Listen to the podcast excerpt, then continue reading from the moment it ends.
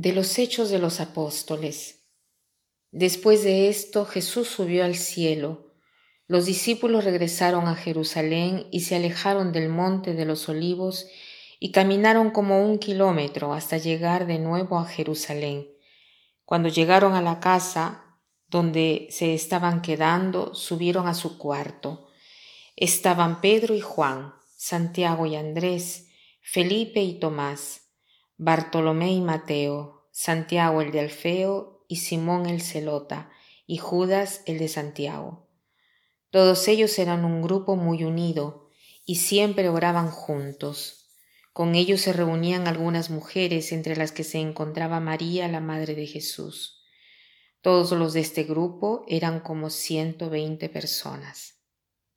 Hoy la Iglesia festeja la Virgen del Rosario y la primera lectura nos pinta un cuadro que describe cómo María nos acompaña en nuestra vida. Una compañía que podemos muy bien experimentar, sobre todo con la práctica del Santo Rosario. Aquí San Lucas, el autor de los Hechos de los Apóstoles, nos da solo una descripción, no nos cuenta una parábola y no nos narra una historia como lo hace frecuentemente su Evangelio. Aquí nos describe un estilo de vida como seguidores de Cristo junto con María Santísima.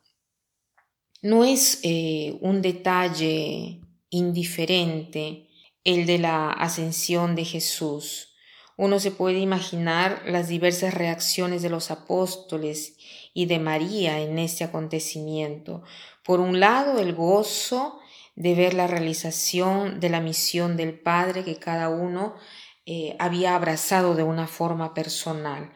Por otro lado, la incertidumbre eh, delante de una vida en la tierra que que tenían ellos que acostumbrarse en cuanto a la presencia de Jesús, o sea, la presencia solamente a partir de ese momento eh, sacramental, ¿no?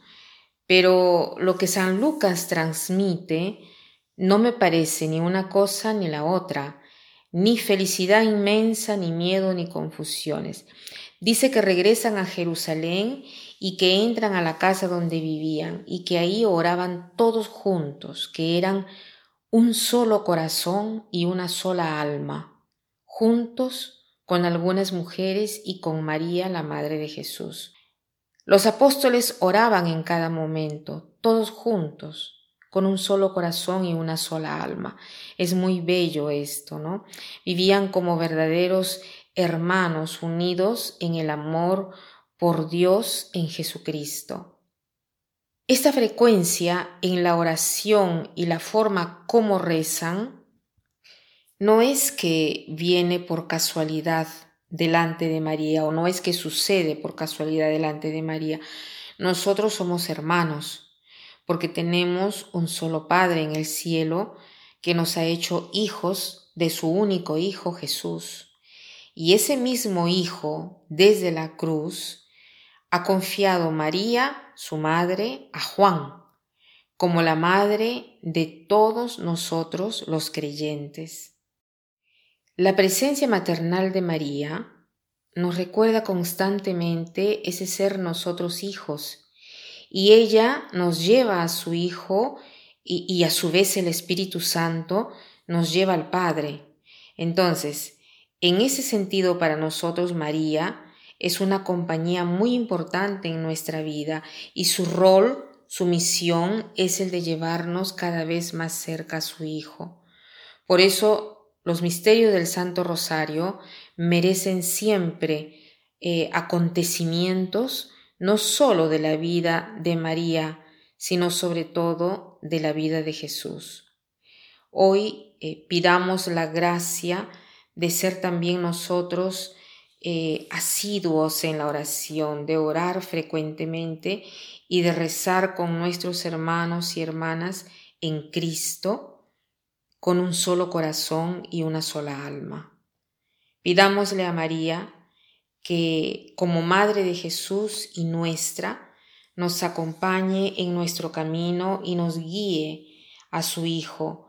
Y hoy de forma particular pidamos a la Virgen del Santo Rosario de rezar eh, de poder rezar el rosario, aunque sea un misterio, para renovar nuestra confianza y pedir su ayuda.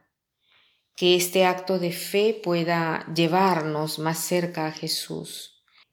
El Papa Juan Pablo I decía, el rosario, oración simple y fácil a su vez, me ayuda a ser un niño y no me avergüenzo de esto. Que pasen un buen día.